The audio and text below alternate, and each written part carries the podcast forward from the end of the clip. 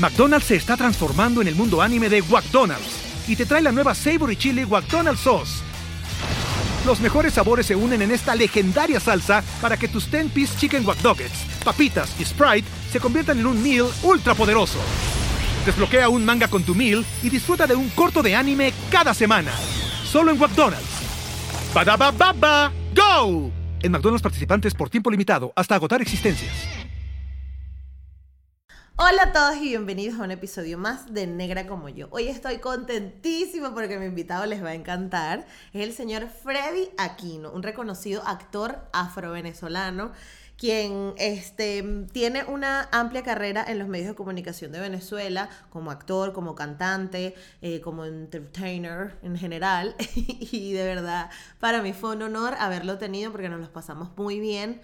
Em, Freddy vive ahora mismo en Paraguay junto a su mamá y bueno, se fue para allá intentando como que buscarse la vida y recomenzar su carrera y bueno, ahí está luchando porque realmente abrirse un paso, sobre todo en un país como Paraguay que él nos cuenta, igual viene en el episodio, pero ha sido como fuerte porque entender su negritud como que le ha costado mucho, mucho, mucho, pero sin embargo Freddy mantiene una vibra increíble, una sonrisa siempre, súper atento, súper pana, súper simpático y de verdad nos los pasamos muy bien, así que disfruten mucho de este episodio y nos vemos al final.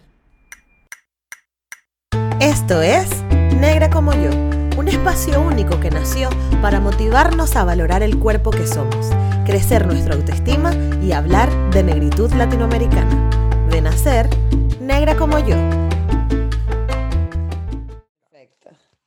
Bienvenido el señor Freddy Aquino a Negra como yo.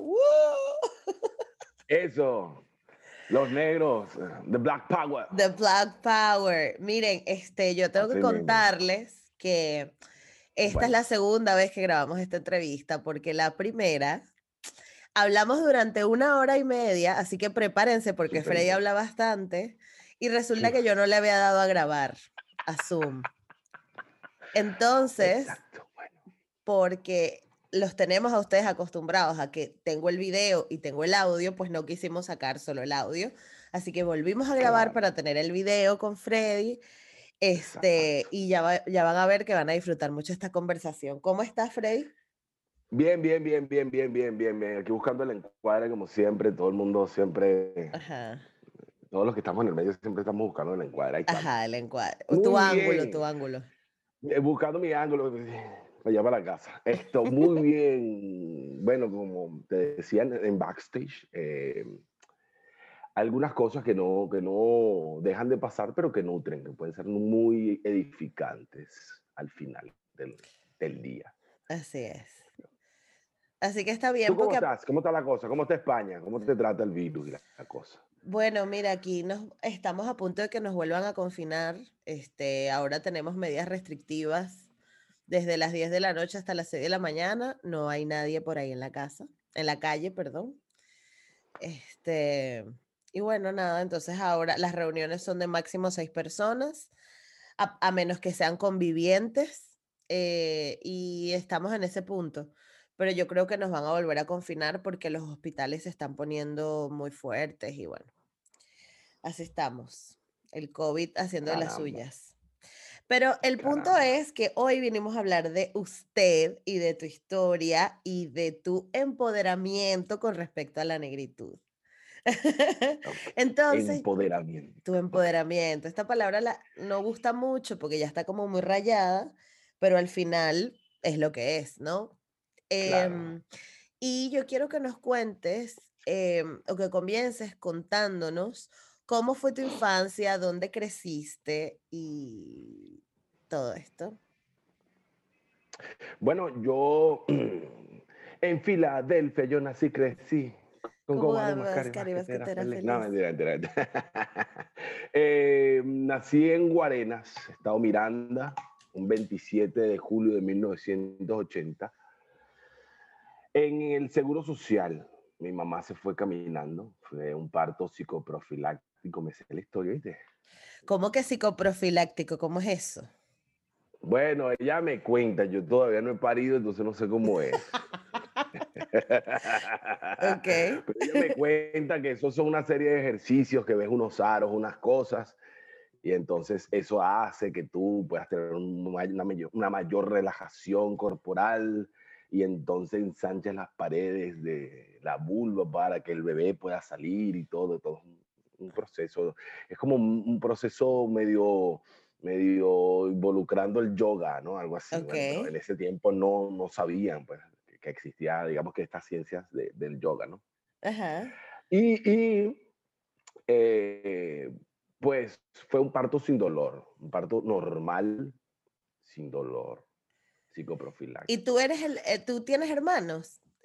Yo soy el segundo de mi mamá. Ok.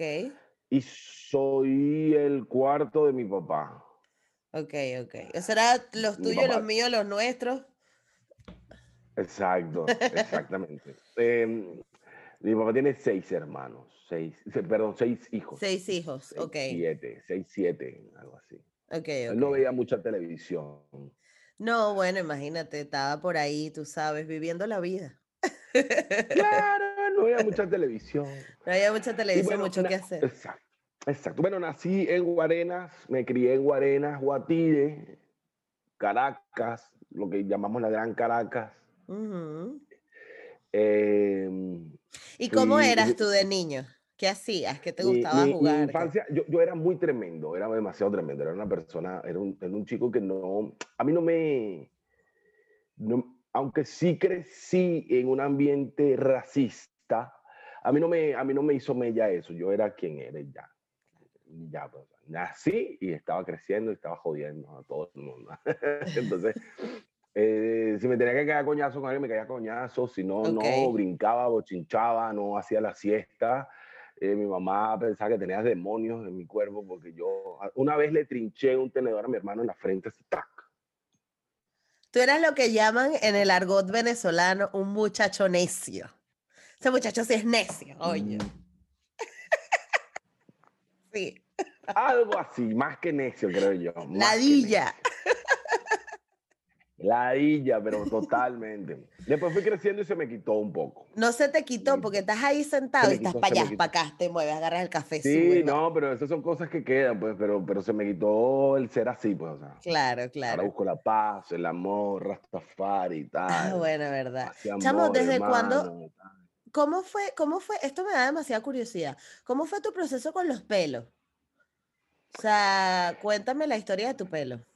Bueno, para todos para todas las personas, blancos y negros. Esto no es una cuestión racial, es una cuestión, digamos que de estilo. Saben que los negros nos cuesta mucho encontrar un estilo. Entonces, eh, casi siempre la sociedad nos llevaba a entender que nuestro cabello era malo. Entonces, el pelo malo. Entonces, uno hay que raparle el cabello. Hay que Hoy en día es que hay diversidades de corte de cabello con nuestro estilo de cabello pero me costó mucho encontrar un estilo, entonces buscaba, buscaba, buscaba y trataba de tener un estilo, hasta me, eché esa vaina del de Riz y esa vaina y ese picabezón, una vaina, me quemaba el cabello, el, cuero cabelludo, desastre, desastre. Y bueno, Pero de adolescente andabas con el coco raspado, típico estilo de negro, sí, ok. Sí, o corte muy bajito el famoso platabanda, pero no con la platabanda, sino más, o sea, rapadito acá, o sea, siempre buscando la, el estilo. Ok, el McGrady, el McGrady. El McGrady. eh, McGrady, más huevo.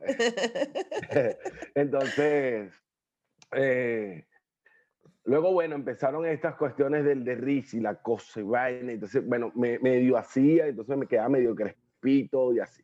Okay. De hecho, hice varias novelas con el cabello así. Bueno, ok, ya vamos para pero, Bueno, y, para cosas que, que también vamos, adelantándome un poco, yo soy músico y llegué al estilo del reggae y vi que en el estilo reggae usan mucho los derechos. Claro. E intenté, intenté buscar un look ahí y lo encontré, pues. Y entonces desde allí me dijo los, los derechos. No, perdón, no por una cuestión de religión, sino por una cuestión de, de, estilo, más que todo. O sea, ¿Y eh, estos dreads? Muchos en el medio, muchos en el medio me han dicho, eh, no, te queda mejor así, te queda mejor así, quédate así. Claro, hay otros que no, hay otros que como que me distancian, ¿no? Pero la verdad es que de todos los que he tenido, no sé si voy a probar con otro, capaz sí, porque he tenido mis delirios de quitarme el cabello. Em, creo que es el que mejor me asienta. Ok, ¿y en qué momento decidí, dijiste, ay, mira, yo me voy a dejar los dreads? ¿Fue por la música o fue por algo de comodidad? ¿Cómo? Como te digo, fue una cuestión más de estilos, porque, o sea, empecé a hacer reggae. O sea, porque querías ser consecuente con la música que estabas vendiendo, puede ser. Exacto, exacto. Pues entonces estaba, estaba, bueno, negro, bien, músico, ajá, pero estoy vendiendo reggae y tengo un corte moderno y. Mm, claro. No sé. Como que no pega mucho, déjame hacerme los dreads. pero los tuyos. a mucha gente le gustó y bueno. Los, pero los tuyos son bellos porque son de los chiquitos.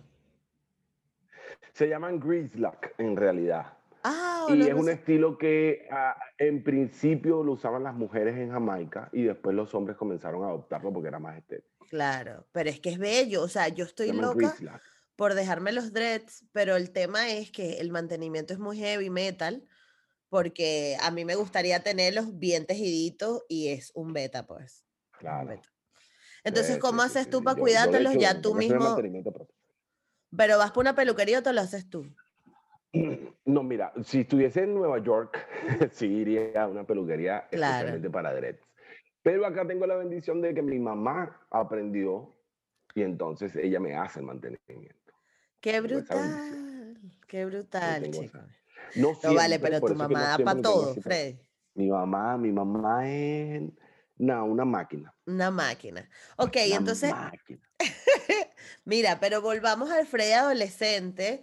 Este, ¿qué cosas, qué cosas recuerdas de esa época? No sé, que te vengan a la mente con respecto a tu personalidad. O sea, ¿te habías tranquilizado? ¿Seguías jodedor? ¿Qué, qué te gustaba hacer? Mira, eh, bueno, nada, siempre me gustó la música, estuve muy influenciado por mi hermano mayor y mi hermano mayor a su vez por alguien que no conocimos en realidad nosotros en persona. Nosotros somos, eh, bueno, mi mamá es prima de quien en vida fuese Emilio Sojo. Nosotros venimos de una familia de músicos, entonces, eh, como que fuimos, como que somos los últimos Sojo en realidad, porque después de nosotros, mis primos, mi hermano y yo, cuando nosotros nos casemos, ya nosotros vamos a abandonar ese Van a perder ese ojo, claro. o sea, nosotros no, pero nuestros hijos sí. Eso es como, como que la última camada de ojos y, y de toda la familia, mi hermano y yo somos los únicos que salimos músicos. Okay. Que nos gustó la música y quisimos seguir la línea de la música. Eso nos abrió muchas puertas y eso para mi mamá fue genial porque nosotros queríamos eh, hacer artes marciales, porque éramos bueno, John sobre todo era muy tremendo. Yo terminé, sí, haciendo artes marciales, gané un poco de premios, un poco de cosas, ya después de grande. Pero de pequeño siempre mi mamá nos influenciaba la música, música, música, música. Mi hermano fue que como que acató más esa línea, yo después cuando ya fui creciendo también. Pero lo que pasa es que, como te digo, ligaba las artes marciales con la música, terminaba partiendo los cuatro. Era los cuatro y...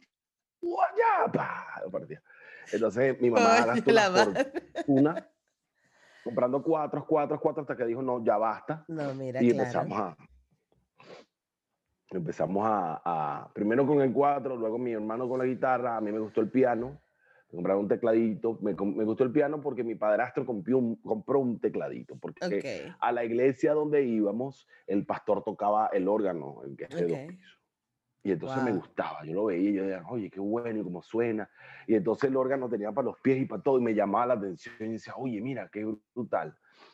Y mi padrastro compró su piano porque él quería ser como su pastor. Ok. Entonces, cuando mi padrastro y mi mamá se iban porque tenían un negocio familiar, yo prendí el teclado y me ponía. Ah, amigo. Hasta que un día yo estaba tratando de tocar feliz de la vida porque tenía clases en la tarde. Yo iba al colegio en la tarde. Ajá. Y yo estaba en la mañana ahí tú, tú, tú, tú, jugando con el teclado, tú, tú, tú, tú, sin hacer ningún tipo de melodía. Claro. Y mi padrastro regresó a casa sin avisar porque no había tele celulares en ese entonces. Claro. Se me cayó la cédula por ahí. Entonces, eh, él llega y abre y me encuentra. Y yo me quedo así que... Ups. Y bueno, fino, pasó eso yo lo apagué, y después él como que al, al, fin de semana siguiente me llamó, me dijo, mira, toma esto, así se toque la escala eh, dominante del do, del re, del tal, y como que me, me, dio algunos pinitos. Y después conocí eh, en la iglesia, eh, nos mudamos de iglesia, porque esa iglesia quedaba muy lejos. Y ahí había un pastor que también era pianista de verdad. Y, y, mi padrastro le habló para que me enseñara. De ahí comencé la música. Después estuve en el conservatorio José Ángel Lamas. O sea, te estoy hablando de mi adolescencia, que mi adolescencia no fue una adolescencia común, pero caí en el liceo y evidentemente compartía la música con, con eh, ese, ah, esas ganas juveniles de hacer cosas y bueno, mira, yo, yo, yo, yo me, yo me, gracias a Dios no caí en drogas, pero sí me he influenciado por muchas otras cosas como ir a manifestaciones, tirar piedra, armar bombas molotov, trancar calles, quemar cauchos, así. Porque tú estudiaste. Sí lo hice, mamá, ¿escuchaste?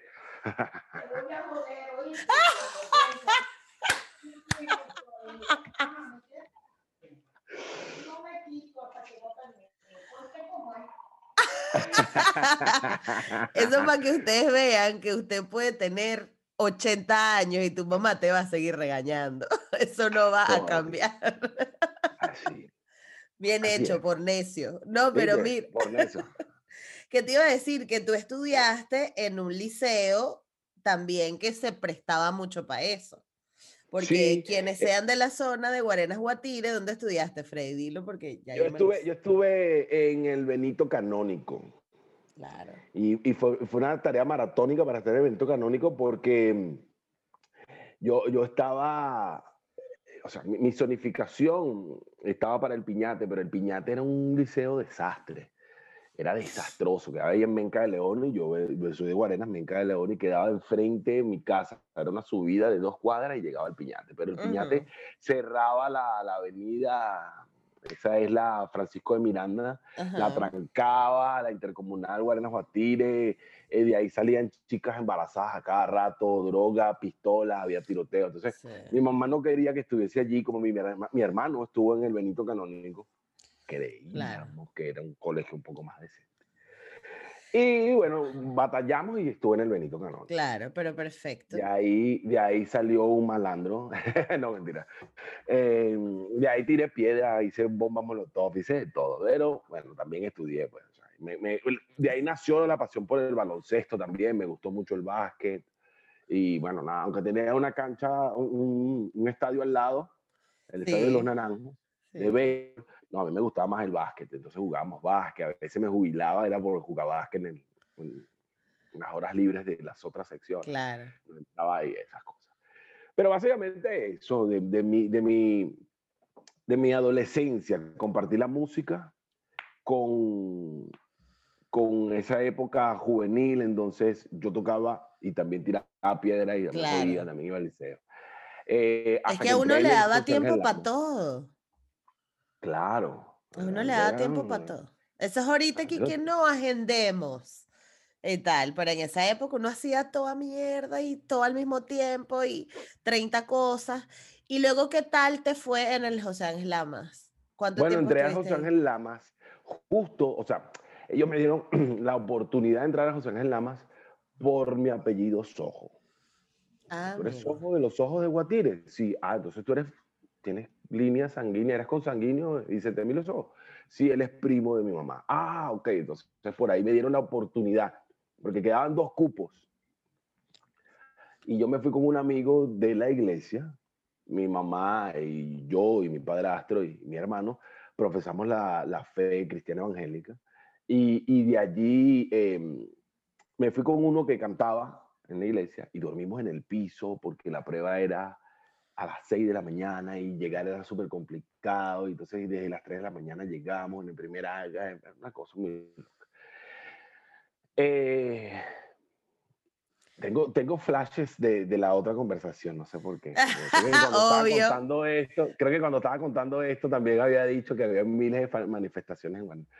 Pero, eh, ah, ya sé en qué punto lo voy a decir, ya me acuerdo. Bueno, entonces era súper complicado porque había mucha delincuencia ahora hay más, pero eh, había que irse muy temprano porque se llamaban esas tremendas colas para poder subir a Caracas. A Caracas, claro. Y entonces nosotros decidimos dormir ahí. Vamos a dormir aquí y vimos inclusive a la nefasta Linarrón tirando unos fuegos artificiales hacia el Banco Central de Venezuela y la cosa, y nosotros asustados, y ahí pasamos la noche. Se vinieron como tres, cuatro, más tres, cuatro personas más, Ajá. y estuvimos los cinco ahí. Hasta que llegó la mañana, nos repartieron unos tiquecitos, la fila fue creciendo. Entramos, presentamos, y luego teníamos que ir a la semana siguiente ya a cualquier horario a revisar una lista a ver si quedamos. Ok. Y casualmente quedamos los dos. Él después bueno. desertó, después que entramos, vio unas clases, desertó y yo continué. Yo Ok. continué. No me, no, no me gradué con honores, pero aprendí muchísimo de la música. Claro. Pero. Y bueno, nada. Ajá.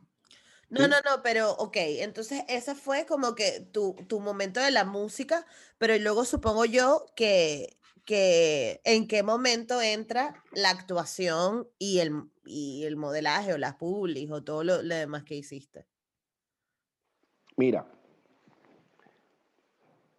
yo comencé en el mundo de las artes escénicas desde la iglesia. Yo comencé en la iglesia, haciendo obras de teatro, personificaciones, cositas, tal, sketch, cortos y esas cosas.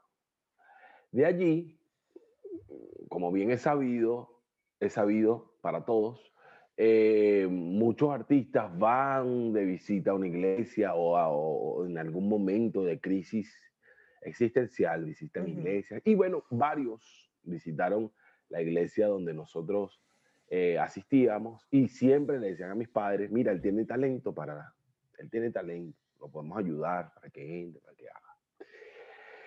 Eh, luego llegó un tipo a la iglesia buscando como redención que trabajaba en Bienvenidos, ¿te acuerdas? Con Miguel Ángel Landa. Y él como que me empezó a, a- a dar clases. Él iba en la mañana a la, a la casa porque yo estudiaba, mi horario básicamente era en la tarde en el Benito Canónico, entonces él iba a la casa y me, me enseñaba cosas de teatro, cosas de los medios, de las cámaras, posicionamiento, las luces, cómo tienes que hacer.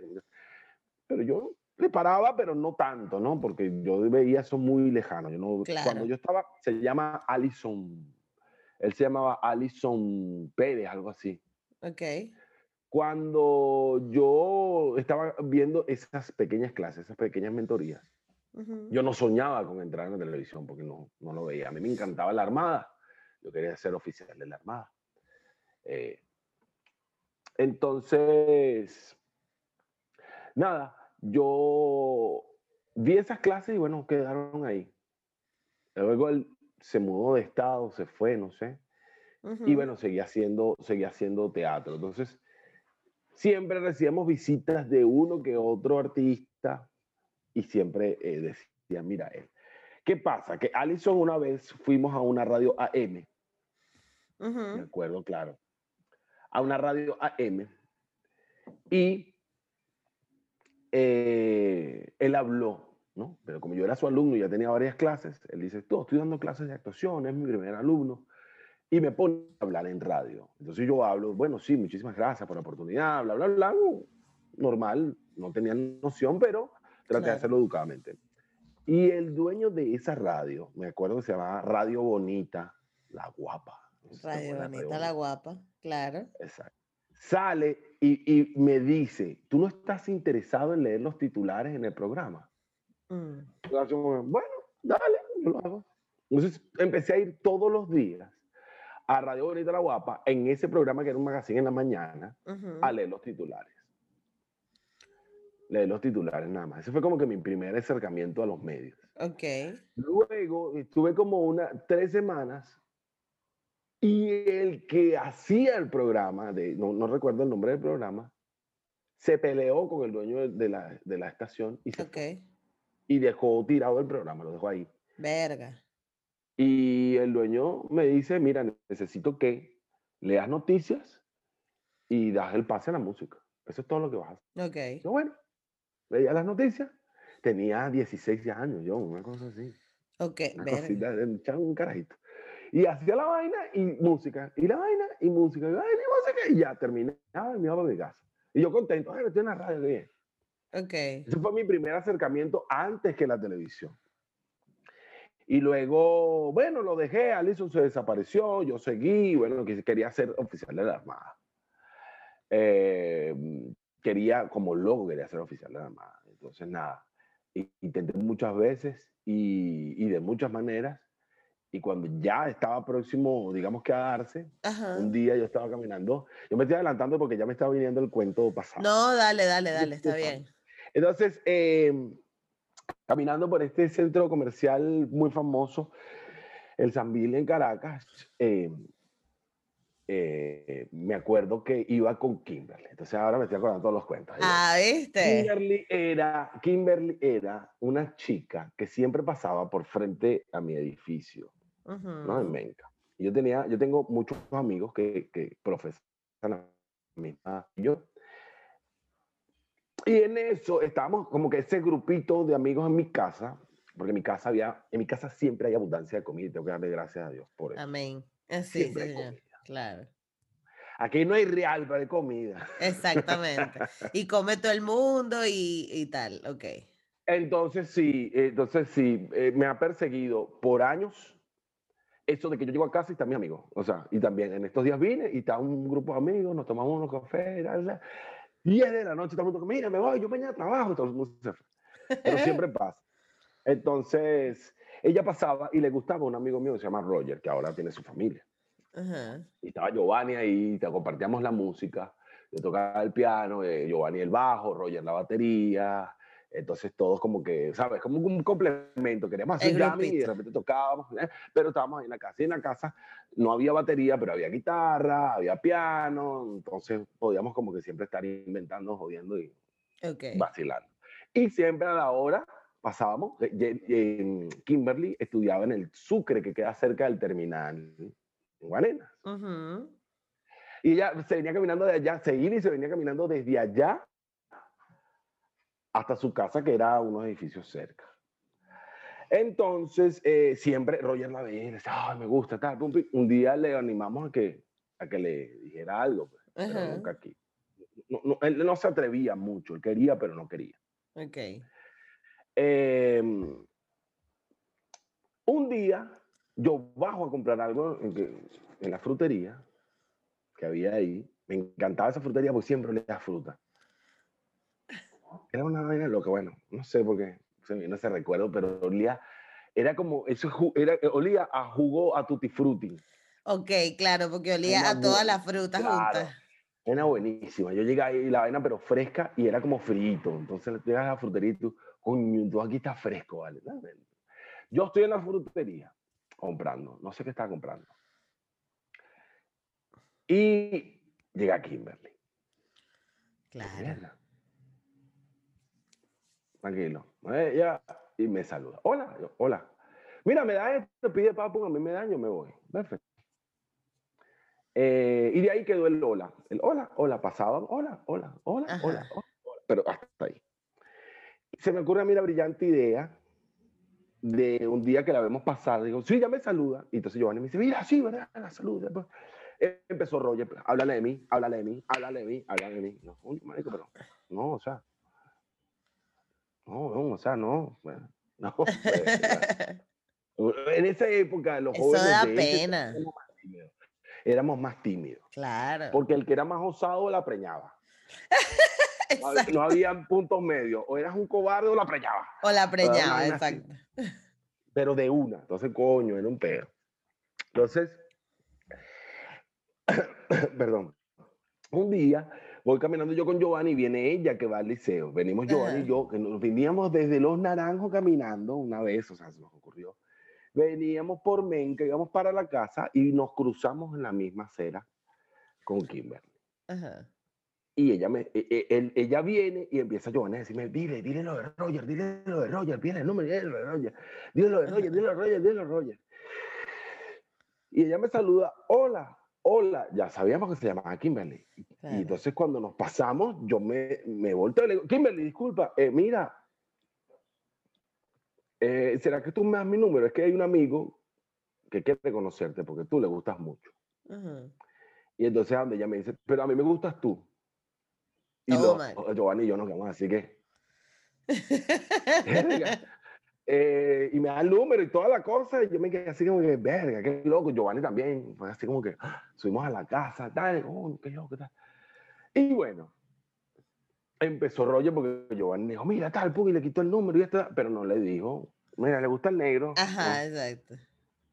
Pero entonces empezó Roger, háblale, háblale, háblale, háblale, háblale, háblale, háblale, háblale, háblale. Yo, bueno, yo la llamé, hablamos un ratico, eh, pues, ¿puedo ir para tu casa? Sí se instaló Roger en su casa conmigo. Bajo y sí, voy contigo. Entonces fuimos los tres, Joanne, Roger y yo.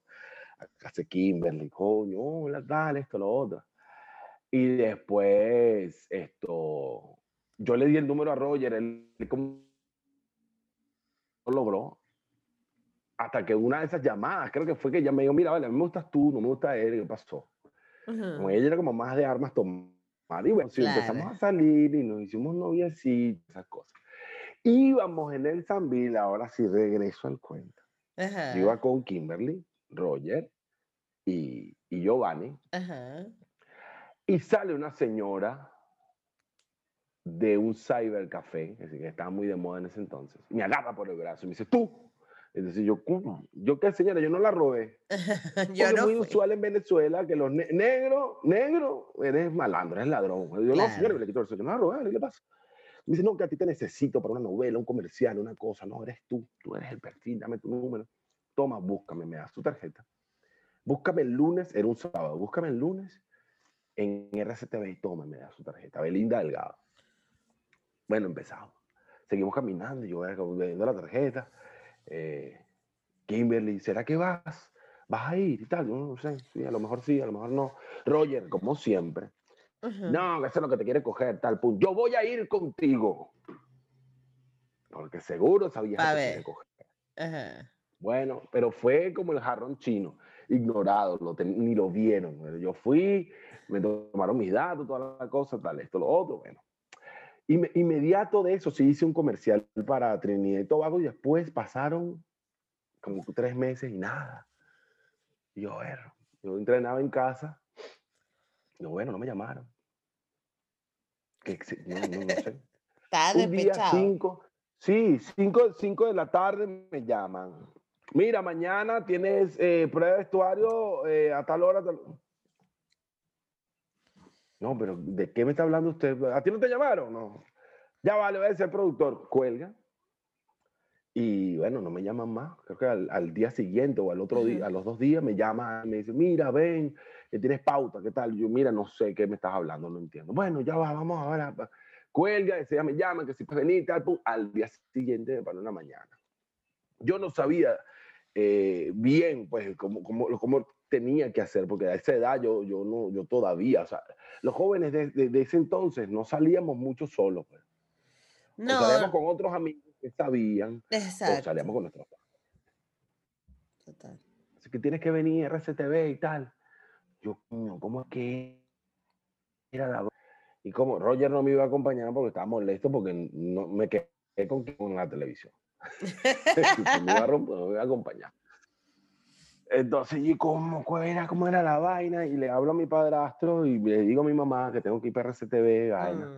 Eh, la televisión es en Pamarico, que tal, que tú, pim, pum, pam, pues, bueno, pero igual me dijo dónde iba, dónde era la vaina. ¿Dónde era la vaina? Y bueno, me paro yo me paro yo, yo tenía que ir hasta el terminal y, Venezuela en ese entonces estaba comenzando la peligrosidad. Entonces pararme a las 4 de la mañana, atravesar todo eso a pie porque había muy pocos autos. ¿Y a qué hora tenías que llegar? Colectivos. Tenía que estar temprano. Mm. Entonces eh, me fui, esa, esa vez me fui bien, me fui en una hora normal. McDonald's se está transformando en el mundo anime de McDonald's y te trae la nueva Savory Chili McDonald's Sauce los mejores sabores se unen en esta legendaria salsa para que tus 10-piece chicken wack papitas y Sprite se conviertan en un meal ultra poderoso. Desbloquea un manga con tu meal y disfruta de un corto de anime cada semana. Solo en McDonald's. Ba baba go! En McDonald's participantes por tiempo limitado hasta agotar existencias. Pero luego, el día de mi primera pauta, eh, el día que me, que me fui, la cosa, me dieron el vestuario y todo esto.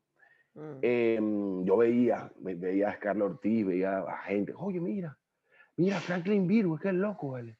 Mira este, oye, tal, sorprendido, porque yo, yo, gente con la que crecí, con la que crecimos, porque todos poníamos el televisor y veíamos el carajo ahí, y después verlos así, qué loco. Y eh, me da mi vaina y me dice, bueno, ¿tienes pauta? Mañana es 8 en tal lado. Yo ni sabía que era pauta, y dice, bueno, dale, pues si va, me pongo a leer los libretos y esto, y no entendía quién era. Leí la novela. Y a ver, mamá, mira, tengo que hacer esto y tal. Y leímos y buscamos. Y te tienes que poner ese traje, sí. Y bueno, al día siguiente me paro temprano y atravieso y voy cagado porque que los malandros no me vean y que los policías no me vean porque me van también a joder. Y el pelo y atravieso y me meto por el sitio que me mirando al cruzo, el, el, chamán, el trapichito, bajo, me meto, está la parada del metrobús, entonces sigo para allá, entro, había, me voy en la fila de los parados porque la cola era impresionante, 4 de la mañana y los venezolanos que escuchen, que vivieron en Guarena, Guatire, saben. Me ven a los parados tocando la suerte, tocando la suerte que eh, eh, eh, quedaras de primero en la, fila de los parados y que quedaron puestos en el bus. Subía, coño, genial. Bueno, ah, bueno, me voy parado, mis libretos, mis mochilitas y tal, vestido ya de enfermero. Mm. Porque yo no sabía. Pues. Y, tuve que quedar en la Cota 1000, me tuve que quedar porque era en la Monte Ávila, me quedé ahí. ¿Eso es que Los dos caminos. Sí, ¿verdad? Sí, los dos caminos. Eh, Más o menos a la altura de los dos caminos, pero arriba.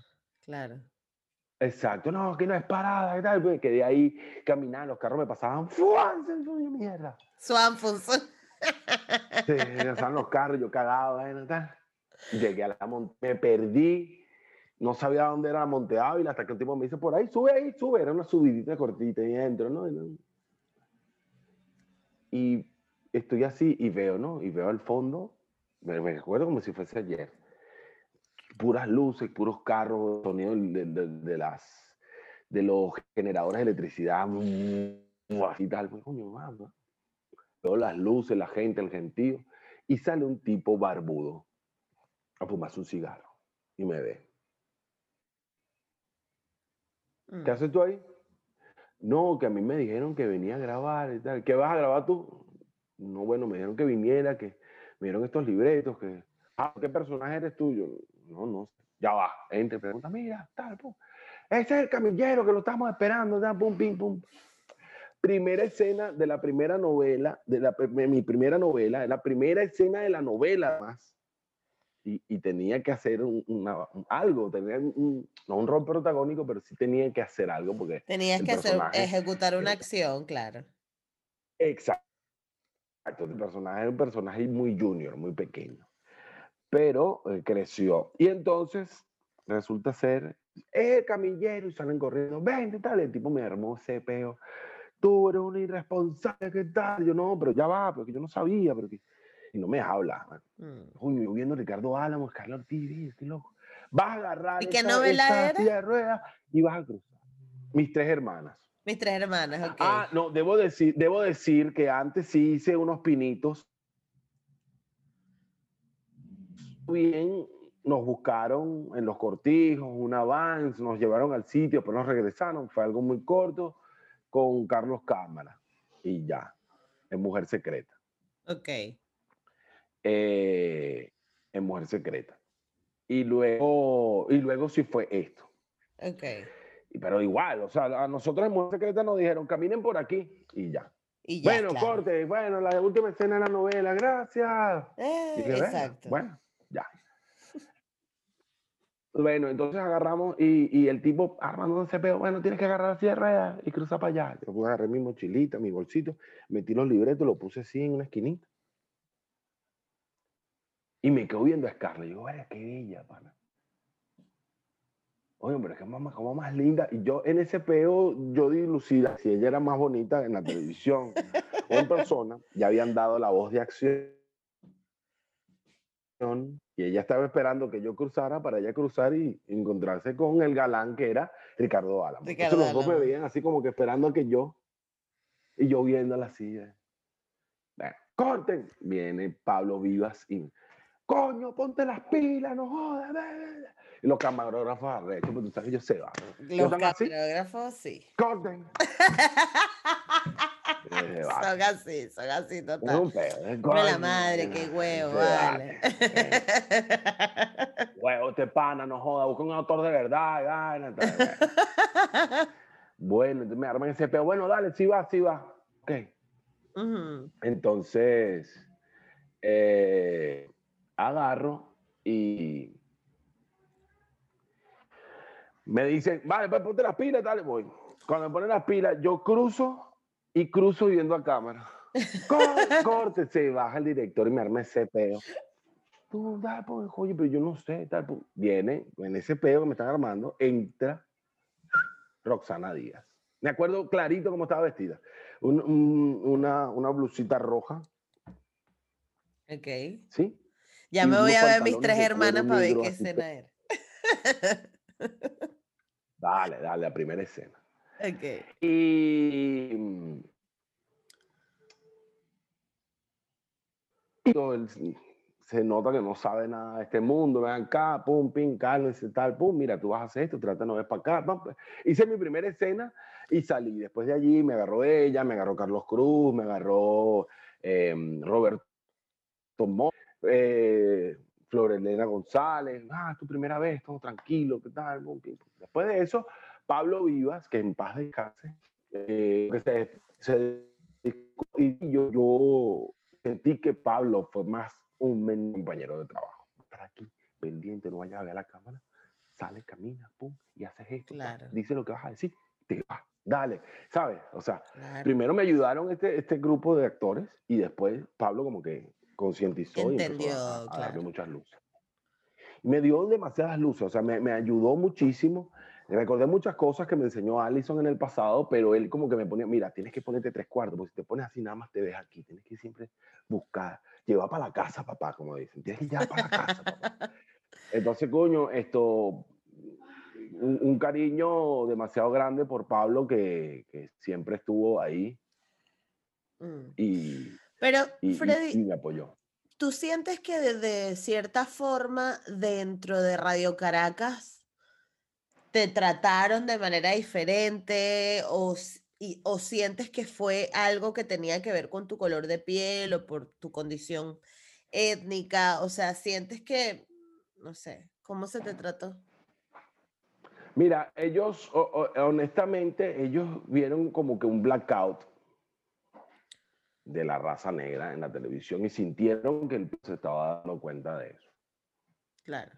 Si te soy honesto, en retrospectiva. Y los, y los Eh, personajes que... decidieron Sí. mm, No, entonces ahí buscando a alguien, esto dieron conmigo, pues. Y ahí Claro. es donde, donde yo, bueno, llego fortuitamente. Evidentemente me encantaba el, el- el ámbito actoral, pero yo decía que era imposible porque todos piensan lo mismo. O sea, todas las personas de, de, de la raza negra siempre piensan en Venezuela. Es imposible, hasta que ya obviamente hubo una apertura. no me trataron distinto. No me trataron distinto, no me trataron mal, no me, no me, no hubo nunca eh, racismo, como que, ay, ese negro, no. De- claro, Todo el tiempo fue una camaradería, un- un- un- un- no hubo discriminación, más bien en, en cierto momento ellos querían potenciarme como una estrella, ¿no? Claro, y Eh, luego, eh, y, y haciendo ver más bien, haciendo, haciendo ver más bien que era yo el que no aceptaba ese cambio al estrellato. ok. Y luego, ¿cómo? O sea, me imagino que a partir de ahí, pues te empiezan a llamar ya para más roles, empiezas a hacer más participaciones. Al final les gustaste, ¿viste? Con todo y Sí, tu ¿no? Esto al final, ¿qué te parece? Mira, no, bueno, después de allí, Belinda Delgado comienza a hacer la- las acciones para que yo entre en la academia de, del cine y la televisión 1S. Ok. Porque por recomendación de varios colegas, mira, tiene talento, porque no lo becan a la, a la academia? Me dan la beca, entonces comienzo yo a estudiar en las mañanas eh, técnicas actorales con Carlos Ospino, con Antonio Cuevas, con Felicia Canetti, voz y dicción. Empiezo a, a- a estudiar varias materias que daban en, en- en la academia. uno veces, donde formaban actores. O, ellos tenían ese como que ese primer emprendimiento de poder formar figuras juveniles bien equipadas desde una academia donde pudieran tomar, necesitamos a alguien, porque ya había muchas falencias en la televisión venezolana acerca del nivel actoral, o sea, había muchas muchas falencias, entonces ellos necesitaban como que capacitar a la gente. Claro, no, y que es súper importante porque además ellos mismos, y Radio Caracas eso, eh, a mí me parece lo increíble de, de, de, ese proyecto, que ellos se enfocaron también no solo en preparar a los actores, sino preparar a los técnicos. O sea, cuando yo trabajé en, en la televisión en Venezuela, todos los técnicos, pero absolutamente todos los técnicos con los que trabajé, desde Luminito, sonido, tal, todos habían pasado por Radio Caracas y habían aprendido las técnicas audiovisuales ahí, pero porque Radio Caracas siempre se enfocó en hacerlo. Pero hay una pregunta que yo tengo porque me causa mucha curiosidad y es que tú tenías el perfil exacto para estar en Negra Consentida y además trabajaste en Radio Caracas. ¿Por qué tú no estás en Negra Consentida? No estoy para algunos porque todo el mundo me dice, ¿qué tal la novela que hiciste Negra Consentida? No sé por qué. Eso es karmático. yo estaba pensando de, la intentamos tener esta entrevista. Porque la historia de Negra Consentida viene a raíz de, de, una de una molestia que yo tenía, porque comenzaron a minimizarme mi personaje en la novela que yo estaba haciendo que era Estrambótica Anastasia. En ese entonces hace de Trambótica Anastasia, yo sentí que mi personaje iba bien y después lo empezaron a minimizar y yo me molesté y pedí una cita con José Simón Escalona, justamente para discutir eso. O sea, conchale, José Simón, siento que me está minimizando el personaje, eh, yo no estoy ganando bien, yo quisiera comprarme un vehículo, yo ando, yo ando a pie, o sea, el fenómeno de la mujer de Judas, eh, que no lo hemos tocado, eh, trajo, trajo mucha cola y evidentemente yo para, para ya al, al tiempo de estar La Mujer de Judá era mi tercera novela. Estrambótica era mi cuarta novela. Entonces, eh, ya yo sentía que la gente, la gente me asoció con mi primer personaje en cuanto al nombre. Ahí va el negrito de la televisión, porque mi personaje en Mis Tres Hermanas se llamaba, o le decían el negro. Claro. Eh, después al final fue que la gente como que, pidió saber el nombre del negro. Negro no tiene nombre, negro no tiene nombre. Y le pusieron los escritores, le puso, el escritor le puso un nombre. Adiós, gracias Colón. Exacto. Y, y, en, una, y en un cierre muy chistoso, eh, le decía, eh, me preguntaba Jonathan Montenegro, que era mi amigo en, ese, en, en esa novela, Mis Tres Hermanas, porque el personaje comenzó a desarrollarse y todos mis compañeros empezaron a ayudarme para poder formarme como actor y mi personaje tuvo casa, tuvo novia, tuvo, o sea, de, un personaje que era corto, era un camillero que iba a pasar, empezó a tener una, una vida dentro de la novela. Claro. porque ellos veían talento en alguien, le, le seguía desarrollando, ¿sabes? Y eso fue lo que me pasó, toqué con esa suerte. Okay. Y eh, para cerrar el chiste del, del, del, nombre, el personaje de Jonathan Montenegro me dice, negro, en mi casa, tú no tienes nombre. Y le digo yo, adiós, gracias. O sea, ¿le das gracias a Dios por no tener nombre? No, adiós, gracias, Colón, ese es mi nombre. me, parece, me pareció que el cierre vistoso. porque esa escena está en internet si la quieren ver. Está, Yo la voy a dejar aquí abajo en, la descripción. Yo la voy a dejar en la descripción porque a, mí me causa demasiada gracia ver novelas venezolanas. Es demasiado divertido. Ajá, pero volvamos, sí, volvamos al cuento de José Simón. ¿Estabas con José Simón? Bueno, hacemos La Mujer de Judas y La Mujer de Judas tuvo, o sea, La Mujer de Judas nos malacostumbró al elenco juvenil porque tenemos mucho protagonismo. Pero evidentemente cosas que no sé, bueno, las personas como tú que están metidas en la producción saben que las novelas a veces se tienen que apoyar en personajes que están dando mm, más de que mucho rating claro. a la novela. exacto, y entonces dejan inclusive en algún momento a los protagonistas de lado para poder dar eh, más contenido y que la gente se mantenga viendo la novela. La novela fue un boom, la pareja protagónica eh, no tanto, ¿sí? Y La Mujer de Judas, pues, o sea, hacían bonita química, pero no era algo así, sino que era más el misterio de lo que pasaba, lo que atraía a la gente. No tanto el amor entre estos dos, sino el misterio de la vaina que pasaba. Y es ahí donde le empiezan a dar la tónica al grupito que nos lo pasábamos del escuadrón Scooby-Doo. Entonces empieza la joda con que Shaggy es eh, Sandy Olivares y yo soy Scooby-Doo. Entonces Shaggy se le montaba Scooby-Doo cuando se asustaba y así imitábamos esas mismas cosas. Y fue una novela súper divertida de mucho crecimiento actoral, personal, una novela donde vi muchas cosas, unos malandros me secuestraron por horas para saber quién era la mujer de Judas, pues iban a ganar unos televisores. O sea, estaban rifando unos televisores y ellos se lo querían ganar. No te vamos a hacer nada porque no queremos ver la novela, pero queremos ganarnos el televisor. Y queremos saber quién es la mujer de Judas. las novelas, exacto, las novelas de Martin Hans 10 capítulos antes de que termine, que uno se entera quién es, el, asesino. No, y que algo que la gente cree que no pasa y, eh, y, pasa es que se va, y sobre todo las novelas en Venezuela, se van escribiendo sobre la marcha. O sea, realmente eh, hay mucha, trabajan mucho con la actualidad. Entonces, como tú dijiste, si están viendo que un personaje está dando, le da más vida a ese personaje porque es el que está generando rating. Y eso ha pasado en muchísimas producciones venezolanas. Y el tema con la mujer de Judas es que era el secreto, o sea, realmente el asesino lo iba moviendo estaba como que apuntando hacia uno, no, no, no, lo movían hacia otro porque la idea era mantener a la gente enganchada. Entonces, claro, al final nadie se entera sino hasta, hasta al final.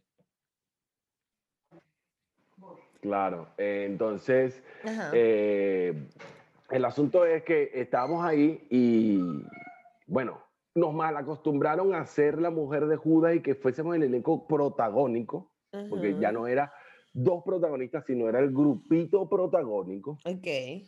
Donde íbamos buscando descubrir quién era la mujer de Judas hasta que al final lo logramos. Y teníamos mucha participación. Saltar tiempo después a Estrambótica Anastasia eh, me hizo pensar y le hizo pensar a mucha gente en Venezuela de que me iban a dar mayor participación. No que me iban a convertir en el monje o en el, o en el asesino, en el villano, pero sí más participación porque la mujer de Judas tuviste una buena participación. Bueno, ahora estamos esperando verte más. Mm. Porque eso es lo que pasa en Venezuela. Si lo hacías bien, la gente te quería ver más. Exactamente. Entonces, em, en la estrambótica Anastasia comencé bien y después empezó un pico donde inclusive pasaron 10 capítulos donde ni me llamaban a grabar. Pauto una reunión con José Simón Escalona y él me recibe en su oficina y yo le planteo. Entonces él me dice, mira, yo quiero ser tu amigo. Yo quiero que tú confíes en mí. Quiero ser tu amigo. Y tú me cuentes este tipo de cosas. Porque, porque tienes una risa suspicaz. No, yo nada, no, nada, no, no. Ya yo me sé el cuento. Ustedes no, pero yo me lo sé. Entonces, eh, él me comienza a decir todo esto, me dice, yo quiero ser tu amigo, estuve hablando con Javier Vidal y a veces no te vemos como la estrella que deberías ser, pero eso más bien viene de ti, tienes que empezar a enfocarte, a, a, vestirte mejor, a andar mejor. Y yo les puse, mira, no gano la plata como para estarme comprando ropa, no gano el dinero para comprarme un auto, para tener ese nivel de vida que ustedes me empezamos a hablar y él me dijo, bueno, nosotros vamos a comenzar a hacer acciones para eso. Acciones a, nivel económico y a nivel laboral, para que yo pudiera comenzar a, hacer la estrella que ellos querían.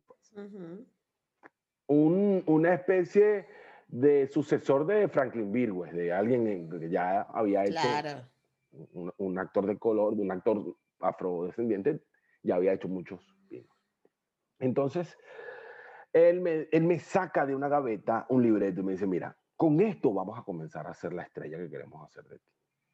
Cuando me saca el libreto, me lo pone en la mesa, eh, el libreto decía mi negro consentido. Y ahí ya está sonrisa.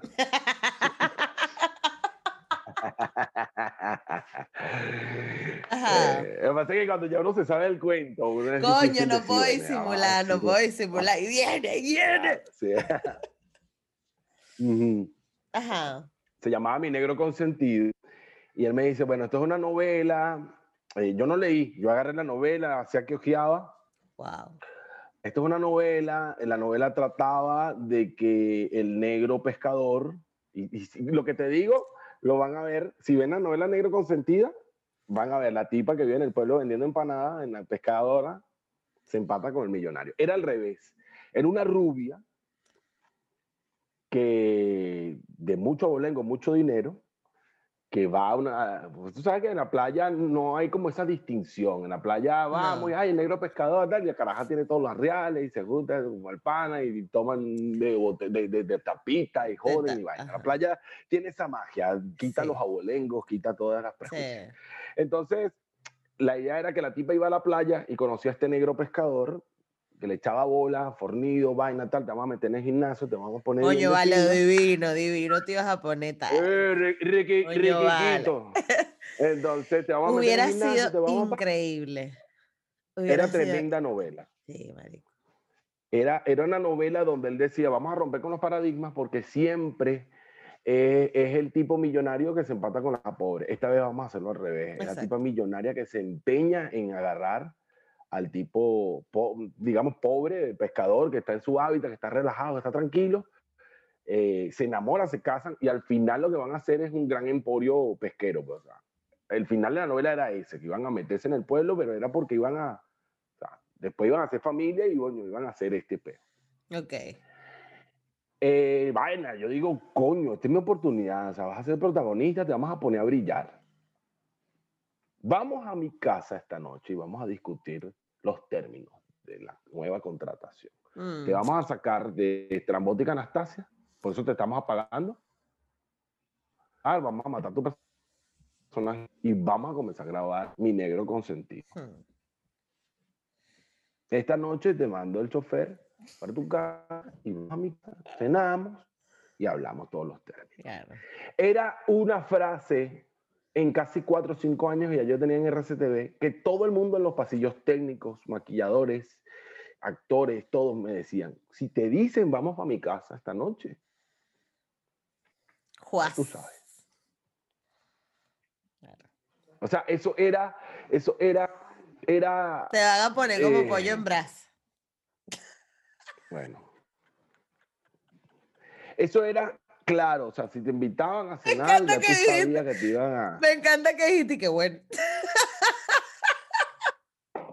que no hay ningún problema con eso si te apetecía, pero las vainas no van así.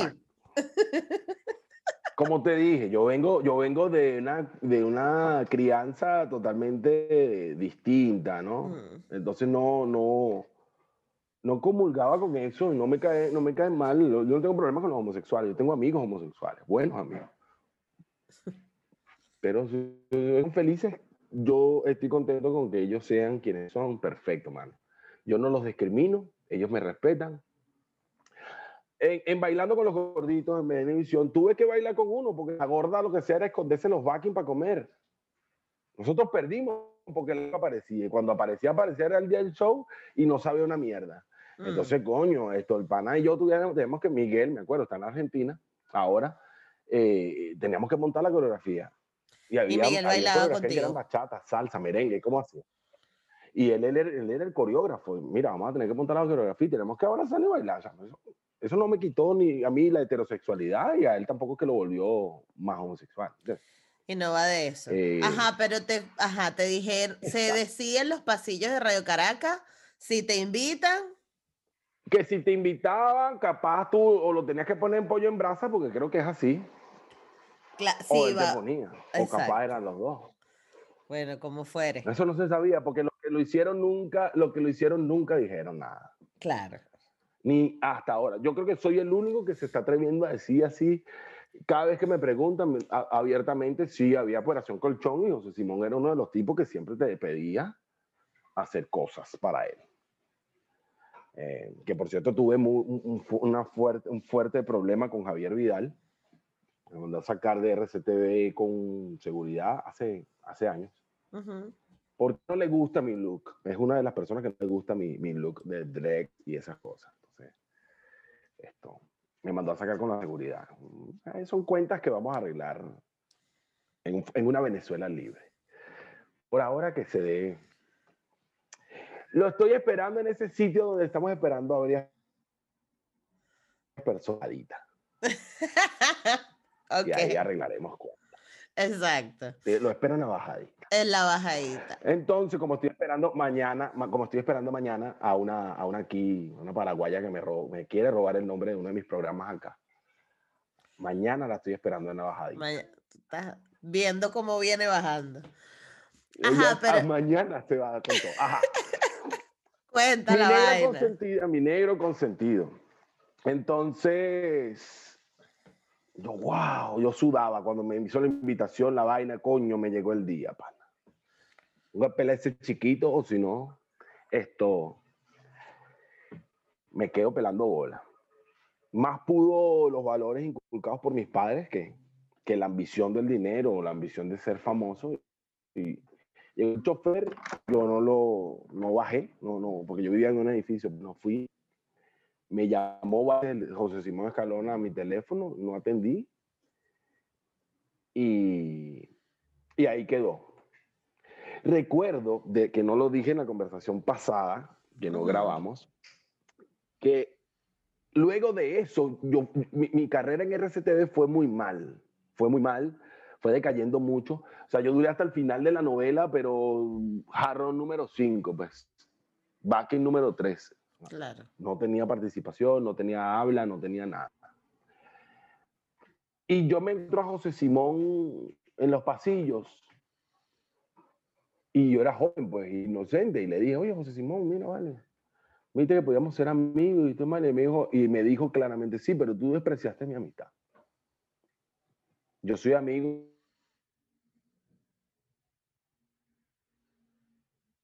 Después me votaron, me votaron. Llegó el día temible para todos los actores. Me llegó el sobre amarillo, que por aquí tengo uno parecido. Voy a buscarlo, espera, espera. Ok, ok. Creo que es este.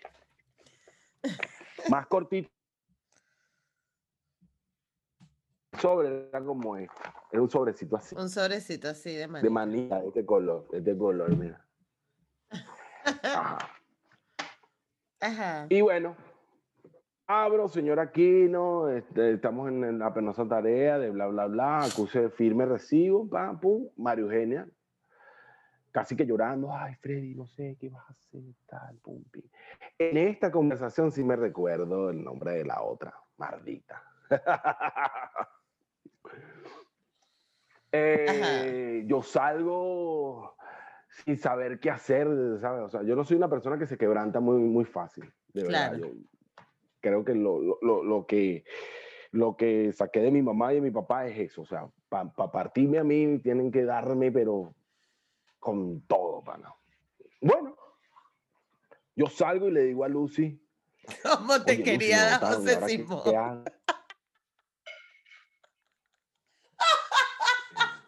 Lo siento, pero ya estaba muy a huevo ese chiste. Sí. Perdón, continúa. me quería partir la vida. No, está bien, está bien, está bien. Es la verdad, el tipo me quería destrozar la vida. Vas a ser mi negro consentido, te voy a consentir. Te voy a consentir acá.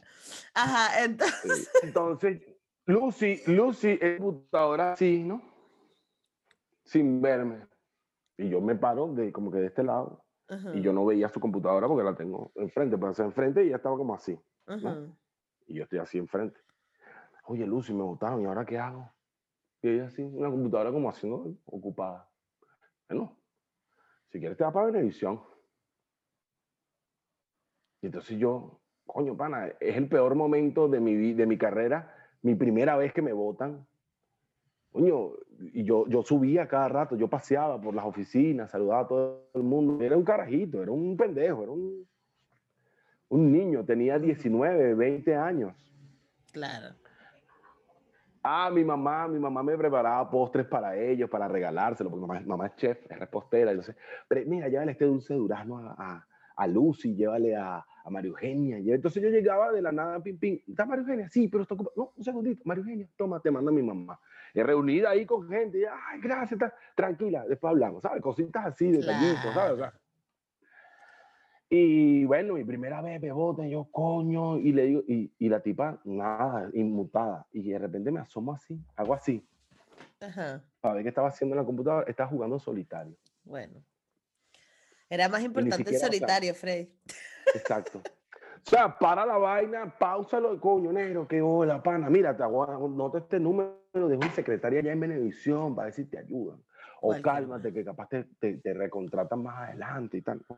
Nada. Pasó, pasó año y medio, casi dos años. Y en el edificio donde yo vivía, en Menca de León, se muda Omar Sabino, editor de Venevisión, Ok. que es el papá de Omar Conce, Exacto. que Omar nominado al. Grammy. Sí. Exacto. Entonces, a Omar, a Omar le cambiamos los pañales en mi casa. Éramos vecinos, nos hicimos amigos, él estaba bebecito, entonces subían, pasaban largas horas en la casa, la joda, la vaina, las arepitas entre amigos, vaina, comíamos. vaina. Omar creció, después, después nos mudamos todos, pero siempre quedó el contacto, siempre por las redes, por teléfono. Ok.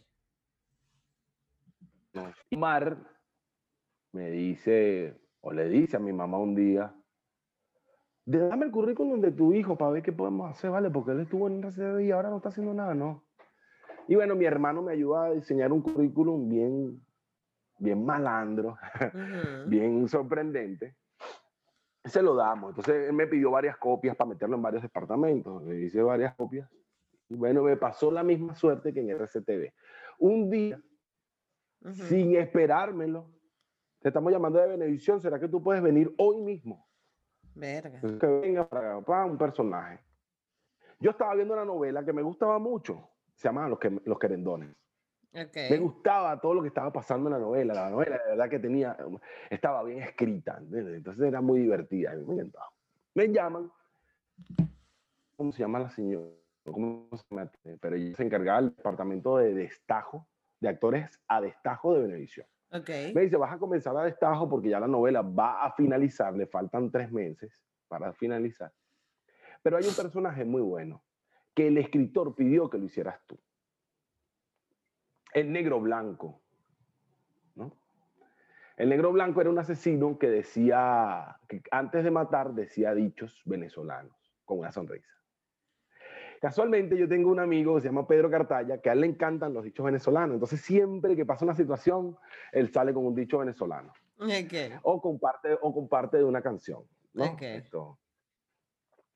Eh, uy, mira, me son, mira, cómo me suena, mira cómo me suenan los huesos. Échale semilla a maraca para que fene, traco, tra. Siempre salía con una vaina. Y yo lo que hice fue copiar a Pedro, porque Pedro también era así. Es así. eh.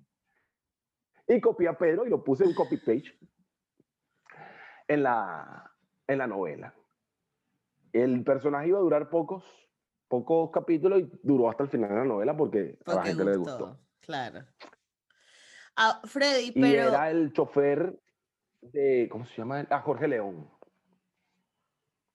y Conocí no- a Jorge León, que lo había visto en muchas novelas. Me no enseñó sé muchísimo también. Jorge León, el galán, que estuvo en México mucho tiempo. Espérate, ya va, espérate. Bueno, va- va- gu- googlea, googlea mientras yo sigo el cuento. Entonces Ajá. conozco a Jorge León. El negro blanco me ayuda a abrirme puertas en Venevisión y de una vez quedó postulado para una novela que iba a arrancar con Jorge León de protagonista Ok. y una chica que en ese entonces era joven en, eh, para, para la televisión, no me acuerdo cómo se llama. No, sale uno de ojos eh, verdes. Este no es. Chale, vale, como que no. Chale, chico, no Eh, sé. Ajá, bueno, Jorge whatever. León. Bueno, Jorge León. Eh, entonces, el negro blanco me ayuda a, a entrar a Venevisión Ajá. y a entrar a Venevisión con un contrato. Pero cuando yo llego a Venevisión con el negro blanco, yo veo que esta gente ya no me trata como me trataban en RCTV. En RCTV me trataban, me decían si la cagaba, bueno, cuidado con esto. Ajá, eso ¿sabes? era lo que te iba a preguntar. ¿Qué diferencia notaste tú a nivel laboral entre Venevisión y Radio Caracas? Cuando llegó a Venevisión, ya ellos exigían de mí el profesional que era. Mira, tienes tres, cuatro novelas, ya usted sabe qué va a hacer. Mm. Entonces, mm, con el negro blanco me reuní en pasillos con el escritor. Yo lo que quiero es que este negro sea así, este es un negro que dice verso y siempre está riendo. Sí, yo creo que tú vas a dar muy bien el personaje. Ok, Mm. me fui a la casa, empecé a construir mi personaje y se me ocurrió meterle muchos toques de Pedro Cartaya, mi amigo, al negro blanco, ¿no? Y decía cosas como, o sea, me daban esa libertad, ¿no? De, bueno, aquí me siento como James Bond. Bueno, en realidad sería Carl Bond, porque yo soy negro, ¿sabes? Y cosas así, ¿no? Ok. Y meter cositas esto, chistosas y, y- y tirarme en el piso, arrastrarme, hacer algo distinto del niño educado, bueno, que me estaban haciendo hacer en RCTV, hacer un villano divertido, pero poco usual para lo que yo hacía. Claro. ¿Entiendes? Y, y me gustó bastante el negro blanco. De ahí me dan otro personaje medio maleado, que se llama Joseito, en Aunque mal paguen. Pero ya me lo dan con la responsabilidad de que yo soy todo un profesional. O sea, ahí me decían esto, aquello, esto es así y tal. Muchas escenas, casi el 80% de las escenas que hice en, en Venevisión, eh, las hice con muy poca dirección. El director que te iba a decir que, que quieres decir que como que Radio Caracas tocaba más a los personajes, como que los moldeaba mucho más a nivel de la gerencia y en Venevisión tenías la libertad de desarrollarte actoralmente tú y trabajar. Eso, eso, eso en parte. Pero Venevisión confiaba más en que ya eres, ya, no, no es que eres una estrella, para nosotros no eres una estrella. Tú eres un profesional. Eres un Yo no tengo profesional, que decirte claro. qué tienes que hacer. Tú no- yo Mm. no tengo que decirte qué tienes que hacer. Claro. Si no estructuraste tu personaje, quien la caga eres tú. No te llamamos para la próxima. Te sacamos de aquí y fuera. ¿Entiendes? Chao, claro. Eh, Demandaba más que fueses un, un- profesional a que fueses una estrella. claro. Freddy, Entonces, pero... Ajá. No, Ajá, hable- dime, dime, hablemos dime, de la música, que no quiero que se me olvide porque eh, fue una parte también súper importante. ¿Y cómo llegas ahí? O sea, ¿cómo llega Freddy a la música? O sea, ¿cómo saltas de una cosa a la otra? Bueno, mira, yo en- estando en RCTV simultáneamente estaba en el Conservatorio José Ángel Lamas, continué. Luego, esto, en la iglesia donde yo asistía, comenzaron a llegar jóvenes con necesidades y varios de ellos eh, tocaban música reggae. Y comenzamos como que a tratar de, de captarlos y de darle partes o acciones o áreas de desahogo, permitiéndoles hacer una banda de reggae. Y yo Ok. participé con ellos tocando reggae mucho tiempo. De ahí me empezó a gustar como que el look en el, en el cabello, eh, la música, y de ahí nace las ganas de armar mi propia banda de reggae. Eh, creo mi propia banda y veo que hay una necesidad de, de un integrante en la banda que tocara el bajo. ¿no? Yo tenía algunas nociones, pero no lo ejecutaba bien. Entonces empiezo con mi amigo de la infancia, Giovanni, que es un gran bajista, a estudiar bajo y a meterme en el bajo en la banda. La banda comenzó de cero, con muchos tropiezos, muy mal sonido. Y fuimos evolucionando poco a poco, tocando en bares, tocando en eventos, tocando en sitios y así tratando de, de hacer cosas, pues. Y, y llegó un punto donde empezamos a, a invertir, a tratar de, de hacer un disco, de crecer musicalmente. Y, y en, en una Venezuela donde la música era bastante, era más jodida que la televisión. claro. Ser artista, ser artista musical en Venezuela en ese entonces era más jodido que, que, que estar en la televisión, porque primero hacer cosas que le gustara a, a todos y luego eh, posicionarte y luego mantenerte era algo muy difícil. Claro, y que necesitas plata, claro, necesitas plata. Y los toques no dan como para mantener. Exactamente. Entonces, bueno, tuvimos que hacer muchos Mm. sacrificios. Yo me gasté todo lo que hice en televisión por la banda. Mm. Eh, fue una, ¿Cuántos años estuvo el Gran titánica. Tombo activo? Estuvo eh, 10, 12 años. 10, sí, 10, 11 años más o menos activo. Y ya en los últimos años empezamos a ver los frutos de tantos años. O sea, nueve años estábamos luchando con todo. Nos conseguimos a un productor que está acá en Paraguay, que fue quien, quien nos trajo de gira eh, la primera vez que salimos del país y luego recibí una invitación de él para venirme y fue donde me quedé acá en Paraguay. Uh Gelson Briseño trabajó con Gonguana, trabajó con los Cafres, trabajó con V40, fue ingeniero de sonido de BB King por muchos años. Entonces es un tipo que también sabe muchísimo. Él nos, él nos adopta y empieza a ser como que un, un, género, porque la verdad es que nosotros cuando hicimos la banda, nosotros no queríamos hacer simplemente reggae y ya. Okay. reggae para marihuanos o reggae para lovers, no, queremos hacer un género nuevo, algo nuevo, que tenga fusión, eh, tambores afrodescendientes, de salsa, que tenga, o sea, y eso es el gran tombo, una función de, de géneros, de ritmos, como base el reggae, ¿no? Y a él le llamó bastante la atención y comenzamos a, a trabajar. Mm. Y no fue fácil, porque primero Gelson es una persona muy exigente y uh -huh. segundo, eh, Venezuela no estaba preparada para esta diversidad que hay ahora. O sea, ahorita no, al Gran Tombo en esta era le hubiese ido de maravilla porque todo el mundo te compra todo, ¿no? Y para claro. muestra un botón, mira, mira Bad Bunny, o sea, compositor del año. Pero sabes lo que vendió, Pero, ¿no? Sabes por qué es compositor del año, ¿no? Te metas claro, con Bad Bunny, vendió... que es, Bad Bunny es mi religión. No joda. No, pero quiero decir que ganó compositor del año porque ese premio lo da la asociación que analiza las ventas de esas composiciones. No porque sea el, la, la, persona más letrada le escribe una canción. Es por eso.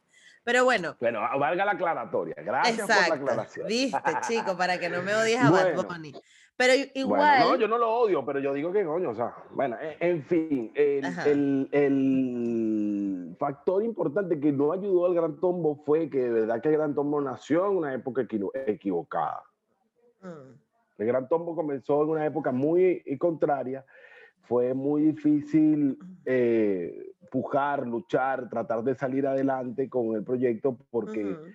eh, la gente no estaba preparada para nosotros Claro. Entonces, eh, nosotros hicimos todos los esfuerzos, hicimos todas las luchas para poder eh, mantenernos. Y ahí fue donde eh, conocimos a Helson y comenzamos a trabajar con fuerza. Claro.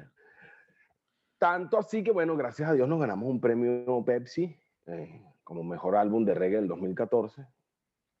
Eh, estuvimos nominados, hasta el año pasado estuvimos nominados en los premios Pepsi Music como banda de reggae. Y eso ya no estábamos activos, pues.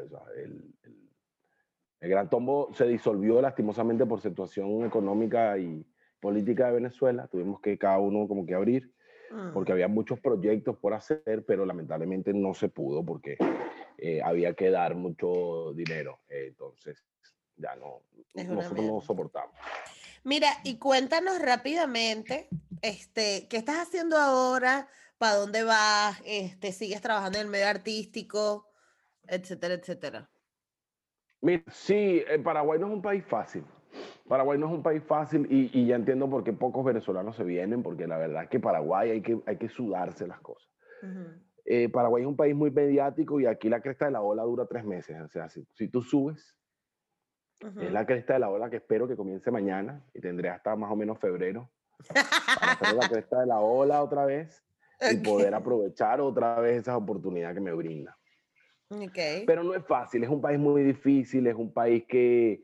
que bueno, es tendrá sus códigos. El amiguismo. Pero qué códigos están enredados. Y están en guaraní. Esos códigos están en guaraní. Y aparte están en guaraní.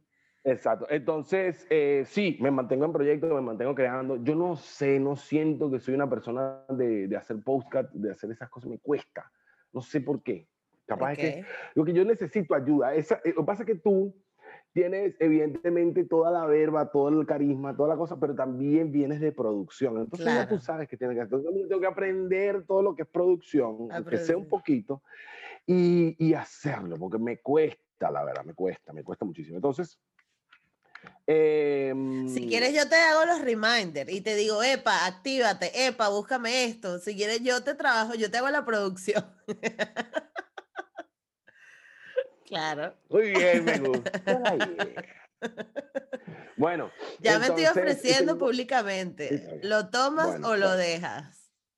Tomo, lo tomo. Ok, perfecto. Entonces eh, agarré y me puse a diseñar un montón de programas, ¿verdad?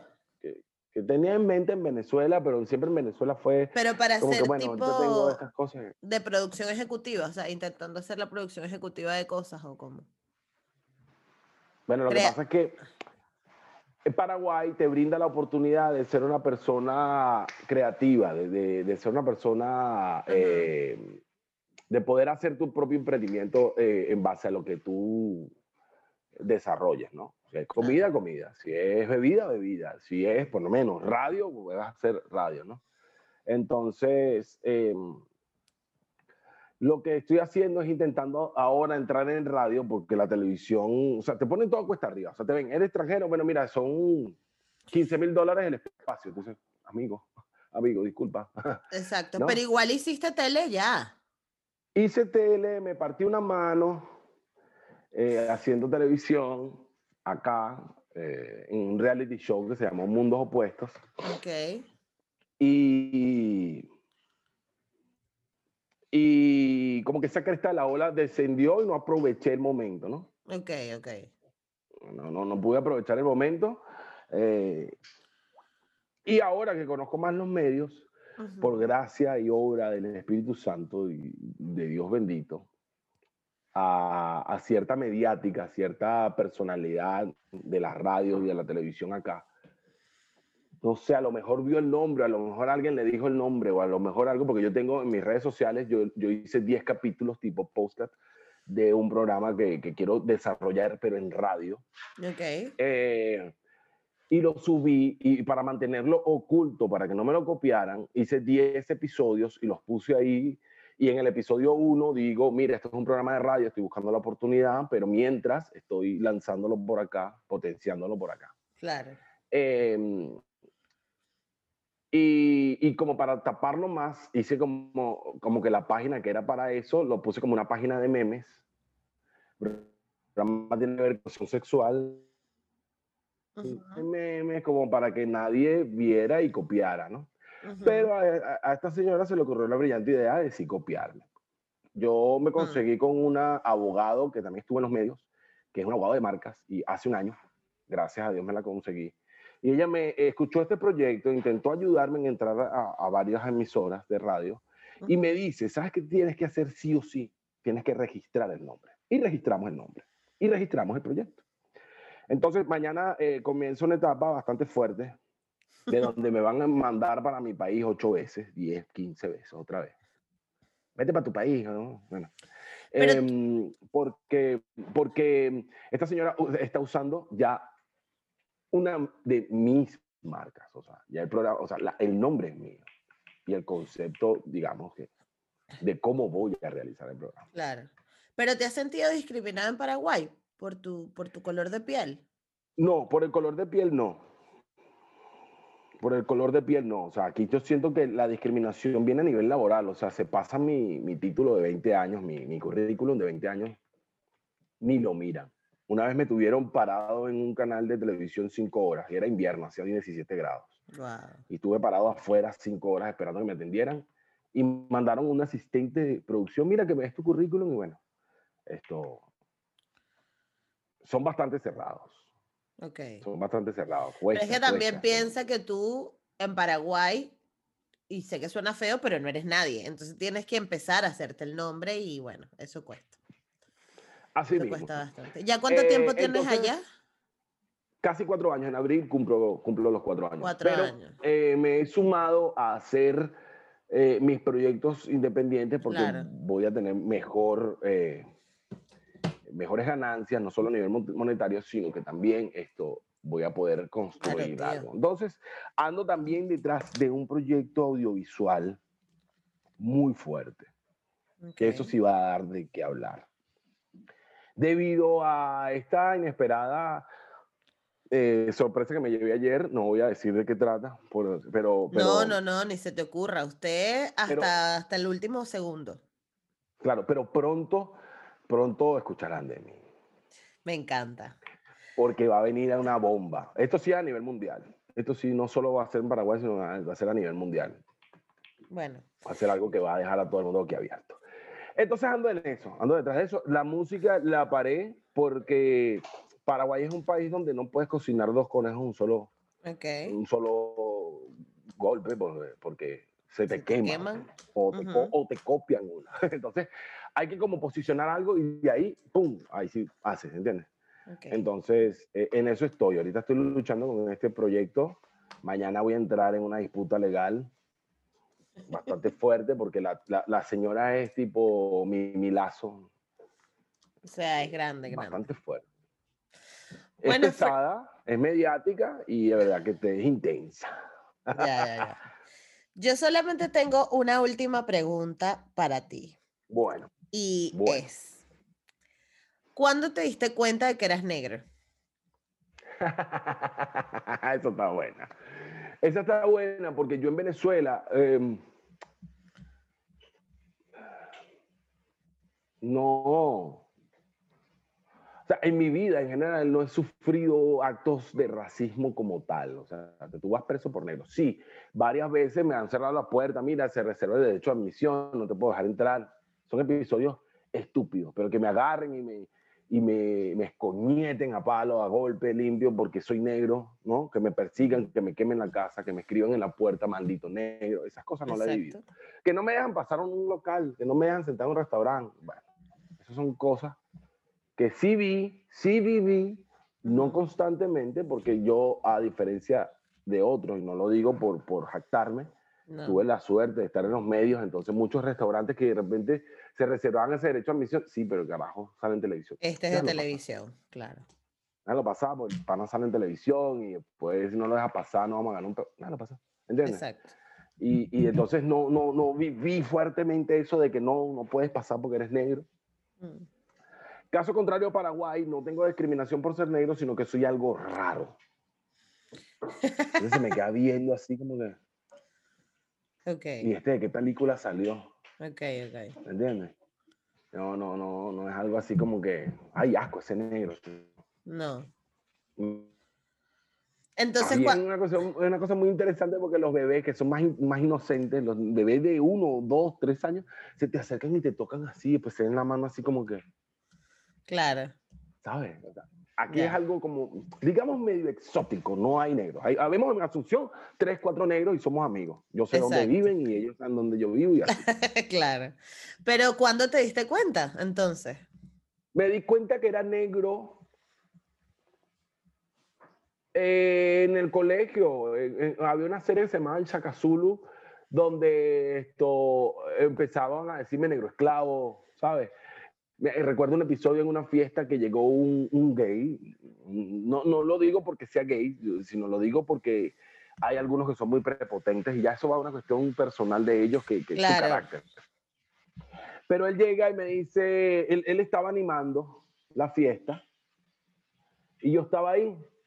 Y entonces empezó una- un set de tambores y él llegó y, y bailaban tambores. ¿Y cómo es posible que esté negro con el micrófono? No baile tambor y tal, pum. Y me dice, te salvas porque, porque vivimos en esta época. Porque si viviéramos en la época de la esclavitud estarías llevando palo, me dice. Pero por micrófono, yo no sé por qué me dijo eso. A todo el mundo, "Ah", y yo y le dije, bueno, vivimos en la época de la esclavitud, el que está llevando palo ahora eres tú. Si pendejo. El palo, el palo que quería llevar José Simón.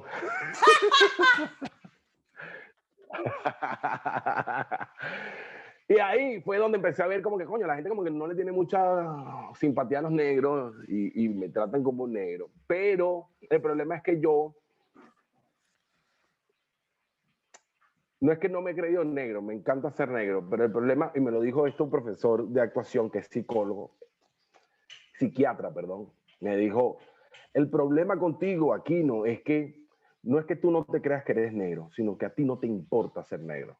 Y eso le choca a muchas personas. O sea, tú, Mm, tú entras donde están los blancos y tú llamas la atención, es porque el negro siempre tiene una rabia y un, odio interno ancestral. O sea, viene, se lo, el papá se lo pasa al hijo y el hijo se lo pasa al otro, porque es como que, cuño, nosotros siempre somos prejuiciados, siempre somos... En ti no se ve eso, tú eres un tipo de pin, un tipo que no le para bola. Ah, yo, negro de mierda, ah, bueno, sí, lo que me falta es el olor, ¿por qué? Estás picado por eso, ¿entiendes? O sea, tú siempre te, le resbalas a la gente, no le paras bola. No puedo entrar ahí, bueno, vengo y me como mi hamburguesa frente a tu local, pues mamá huevo, ¿sabes? claro, ya está. Bueno, tú te lo pierdes, yo me lo ahorro. Así eres tú. Entonces, el problema es que uno nunca te va a ver como un negro porque tú siempre te portas como un ser humano. No andas con ese negro, blanco, ay, no, andas tranquilo en la vida, ¿sabes? No, te no, no le paras. Y no tienes esa rabia contra los blancos porque, porque también la vida te ha ayudado y te ha premiado quitándole cosas a los blancos. Y de esto me acuerdo porque Estrambótica Anastasia, el personaje estaba hecho para blancos. Me llaman al casting, pero porque el, el asistente de casting se equivocó y yo llego al casting de Estrambótica Anastasia y eran puros rubios. Porque el personaje era que fuese rubio y que fuese em, eh, modelo. Y yo llego y veo un poco rubio y hago la vaina y él, decía él, y ahí quedé en el personaje de Estrambótica Anastasia. Entonces, él, me dice casos como ese y casos como muchos otros, o sea, eh, Giovanni Escutaro, que te llama y quieres que modeles para él y, te mueves dentro, dentro de sus pasarelas sin peo, ¿entiendes? ¿Por qué? ¿Por qué? Porque, porque tú no te sientes negro, ¿entiendes? O sea, no es que no quieres ser negro, sino que... ¿Pero qué se trata sentirse negro? No sé a qué se refería, pero creo que, que, que tiene mucha razón porque en realidad somos seres humanos, ¿sabes? Como todos. Y hasta estamos mejores dotados que los demás. ¿Entiendes? Entonces, eh, no, no, no minimiza el color. De hecho, yo no digo que soy de color, porque el color son los blancos. Se engripan, se ponen rojo, le da pena, se ponen rojo, se, se, intoxican, se ponen verdes, ¿entiendes? Se ahogan, se ponen morados. ¿no? Tienen anemia, se ponen amarillos. En realidad los de color son, mi mamá está cagada de la risa. En realidad los de color son los blancos, ¿no? Nosotros somos negros. Si yo me sonrojo, tú no te vas a dar cuenta. ¿Entiendes? Pero el, el, sentirse negro, y eh, creo que va a eso, al, al, al, poner ya uno la discriminación de que, no, tú me ves feo porque soy negro. ¿Entiendes? Lo que pasa es que... Lo que pasa es que también hemos crecido, em, hemos crecido reforzando eso, ¿sabes? Hemos crecido reforzando el hecho de que, de que si tú te autoidentificas como negro es porque le tienes arrechera a los blancos, ¿no? Y, y, mm, eso es uno de los motivos de, negra como yo, como que diseccionar en ese concepto, porque tenemos que ser conscientes de que hemos vivido en, una condición de poco privilegio y eso está, y eso hay que reconocerlo y que las personas que tuvieron su privilegio lo reconozcan, no significa que tú seas malo y tú seas bueno o lo que sea, pero que también tenemos que ser conscientes de que las cosas, muchas de las cosas que condicionaron nuestra vida en la sociedad, un gran porcentaje tiene que ver con nuestro color de piel. Sí, porque no, no, por el hecho que yo haya pasado una bonita historia como negro, no quiere decir que no han pasado esto, cosas malas y que no, no hemos sido discriminados y que no hemos sido apartados. Exactamente. ¿Qué pasa? Que yo comencé a vivir en una Venezuela y en una sociedad mundial donde se ha roto mucho. O sea, no es que no hay discriminación, sí hay todavía. No es que no hay racismo, sí hay todavía pero ya eso se está rompiendo mucho. Porque por lo menos a mí, yo tengo un compañero de trabajo actualmente que él, trata de hacer chistes graciosos, racistas, pero ya yo encontré la manera también de hacer chistes graciosos, racistas, porque él es hiper blanco y parece un pollo crudo. Cada vez que yo le digo pollo crudo se ofende y no me habla por dos semanas. ¿Entiendes? Pero a él le encanta hacer chistes racistas hacia los negros. Y él lo hace y después yo le digo, sí, pero cómo, cómo, tienes el hueco del culo? A ti como que te coge un negro entonces. Mm. Entonces se, molesta, se picha lo que dicen acá en Paraguay y me deja de hablar. Entonces, eh, o sea, ya hoy en día hemos encontrado la manera de que si nos encontramos con estos casos, poder, ¿sabes? Antes uno se quedaba callado y humillado, ya ahora uno alza la voz. ¿entiendes? No digo que no hay racismo en el mundo, sí hay. Que capaz yo no lo he vivido fuertemente, yo no he vivido lo que están viviendo los negros en Estados Unidos, ¿entiendes? Que viene un policía y simplemente por negro te golpea. Que viene una tipa, no sé si viste ese video hace poco, que la tipa iba caminando y el tipo por ser negro, la tipa le tiró el perro. Lo tenía el perro en brazos y, lo estaba ofendiendo y le tiró el perro. sí, sí, sí. En yo no he vivido eso. Sí. Exacto, yo no he vivido eso, ¿entiendes? Claro no porque yo no lo he vivido, no puedo decir que no hay racismo, ¿no? Sí hay racismo, hay discriminación. Eh, para, para bendición mía de parte de Dios, no lo he vivido así, espero no vivirlo así. Como te digo, estoy en un país donde los negros somos escasos y es raro ver un negro. Entonces, la gente, ¿qué pasa? Que no están acostumbrados a ver algo fuera de su contexto porque los paraguayos no salen mucho de su país. Y cuando te ven no saben qué cara poner, ¿entiendes? ponen cara de asco, así como que... Porque es primera vez que ven un negro con, con rastas, con dreadlocks y... ¿Y este dónde salió? ¿Y por qué es tan alto? Y, y también, pues aquí son de una estatura muy baja. Ahí paraguayos son altos, pero son, es raro ver un paraguayo alto.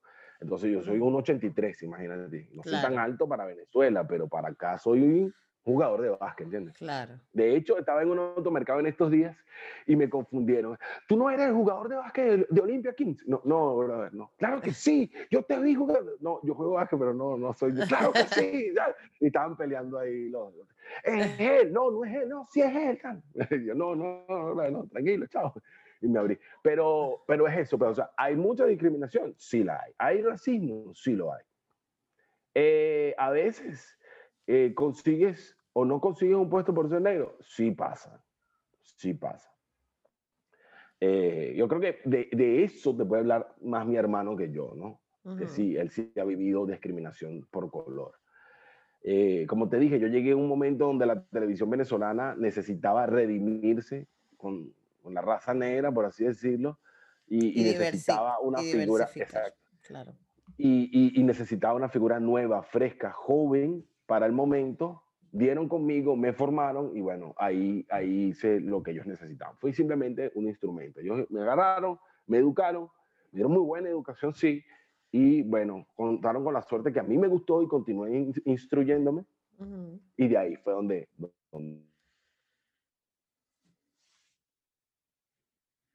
hablando, millones de negros en la música, una influencia brutal musicalmente hablando, eh, que nos han dejado muy bien a nivel mundial. Eh, y creo que eh, la cuestión de, de acabar con el racismo va más allá de una cuestión de fuerza. Yo creo que es una cuestión más de inteligencia. Absolutamente. De saber. Y, y de, y de manejarlo.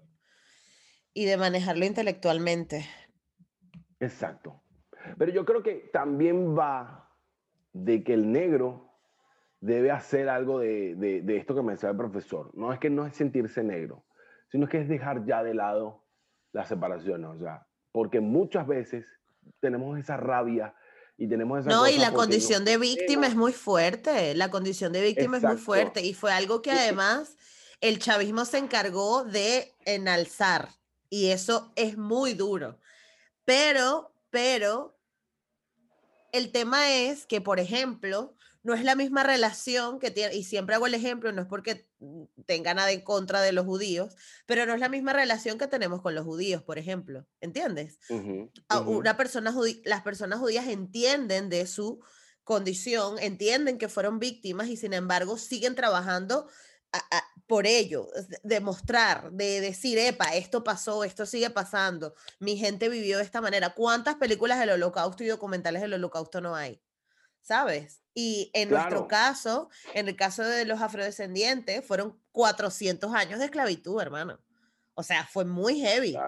Lo que pasa es que no hay documentales, no hay nada y nadie está hablando del tema. Entonces no se trata como de ser víctima ni de quedarnos en la posición de víctima, pero se trata de reconocer que vivimos una situación y que además la estructura social actual está hecha para quitarnos ventaja. Eso es seguro.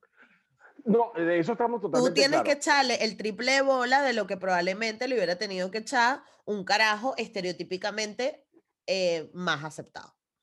Y no, en eso estamos de acuerdo. Mm. Pero yo creo que el cambio tiene que venir interno. Total, totalmente. Porque Hay, hay muchos negros todavía que piensan que, bueno, si eso pasa, entonces yo me resigno a. Bajo la cabeza, claro. Exacto, me resigno a. No. O sea, y, y, y, por eso es a lo que voy. Esto, ya quitarnos ese velo de que porque yo soy negro no puedo, no puedo tener los mismos privilegios que un blanco o no puedo ser igual o mejor. yo creo que va de ahí, en no comparar, ir, competir y si el blanco es mejor que yo, bueno, se ve, pero ya en la competencia. Y si yo soy mejor, bueno, se ve. Y eso se ha visto, mira, Usain Bolt, eh, las negras Williams, eh, Michael Jordan, eh, la NBA está abarrotada de negro, la NFL abarrotada de negro, la el Major League de béisbol abarrotada de negro. pero eso también es un estereotipo.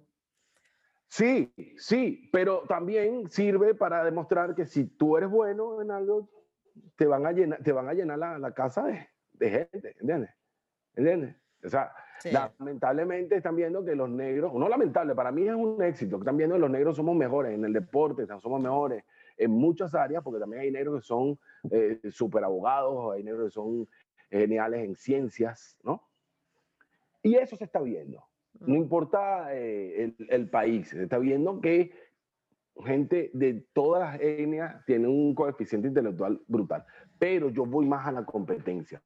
O sea, no importa si eres blanco, negro, si eres indio, si no, eh, el asunto es, vamos a competir, mm. quitándonos esa, esa, idea, porque muchas veces vamos que yo soy negro y lo voy a echar más bola que él.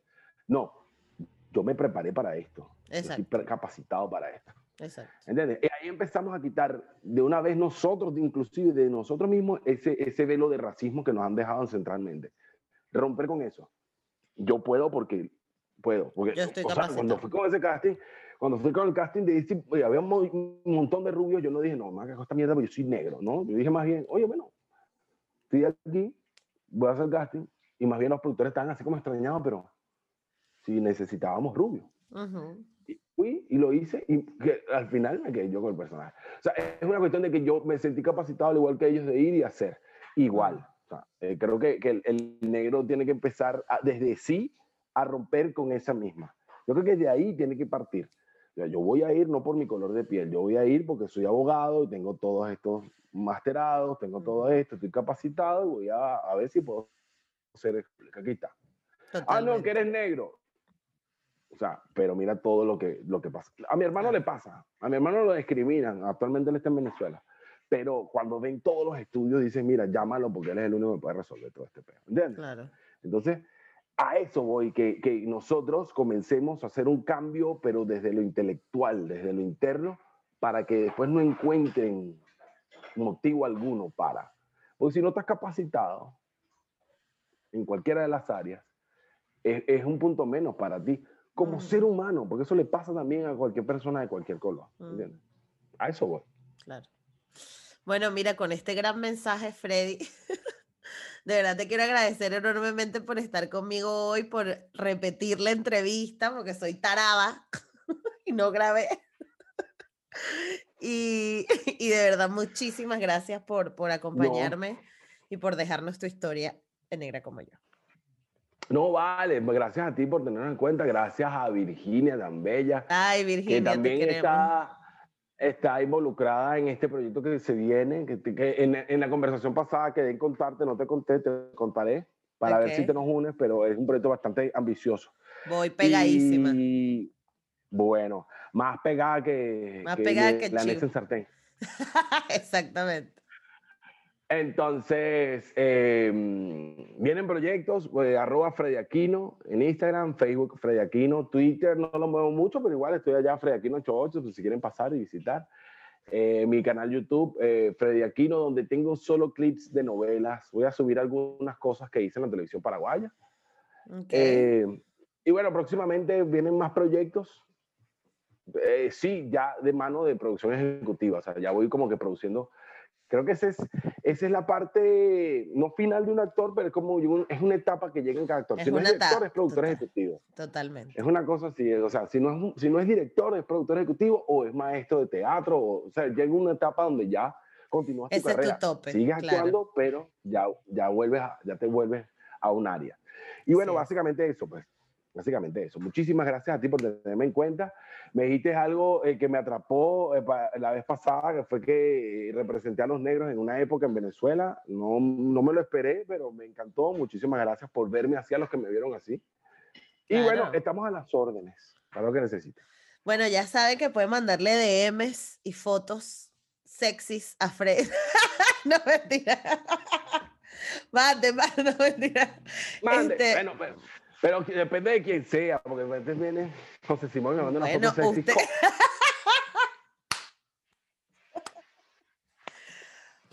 no protagonizaste porque te perdiste de esto, tas, y te manda ahí tu luz. Bueno, bebé, muchísimas gracias. Un abrazo desde Barcelona. Y ya estamos hablando. Un besote y bueno, que, que, que les, les surja todo muy bien por allá con todo esto de la pandemia. Saludos a todos los que nos ven, muchísimas gracias y estamos a la zona. Un beso. Chao. Bueno, ¿qué les puedo decir yo de Freddy? Si no, fue todo maravilloso, esa conversación estuvo buenísima, me encantó. Eh, además que nos contó unas cosas ahí bien densas de los medios de comunicación en Venezuela.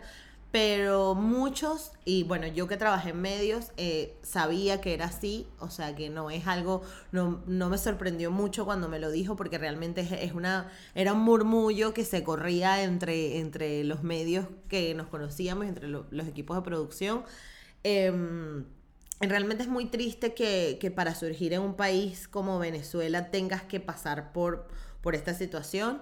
Afortunadamente Freddy lo de Freddy no pasó a más, pero sí es verdad que le jodió su carrera un montón y eso es una putada muy grande. Igual, eh, desde aquí todo el éxito del mundo a Freddy en cualquier proyecto que emprendas porque sé que lo vas a hacer brutal. Y nada, muchísimas gracias por haber estado conmigo una vez más en este episodio. Recuerden que tenemos un Patreon donde nos puedes ayudar a... Eh, aportando la cantidad que quieras este, de dinero y distintos planes para, para apoyar. Y además me subo contenido adicional allí eh, de cositas que les voy contando.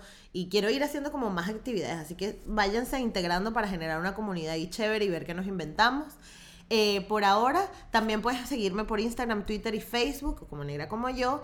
Y ah, recuerda que esto está disponible en Spotify, en YouTube, en eBooks, en Anchor y en Apple Podcast. Y si estás viendo esto en YouTube, recuerda suscribirte para que seamos más, crezcamos más y nos amemos todos y seamos una comunidad hermosa y grande. Y comparte comenta y mándaselo a la gente que le haya y le interese este episodio. Muchísimas gracias por haber estado conmigo. Nos vemos en el próximo episodio. Chao.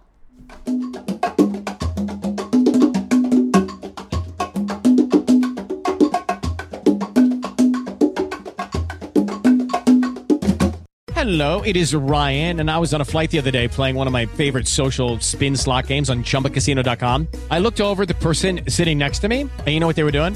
They were also playing Chumba Casino. Coincidence? I think not. Everybody's loving having fun with it. Chumba Casino is home to hundreds of casino style games that you can play for free anytime, anywhere, even at 30,000 feet. So sign up now at chumbacasino.com to claim your free welcome bonus. That's chumbacasino.com and live the Chumba life. No purchase necessary. DTW, void, were prohibited by law. See terms and conditions 18 plus.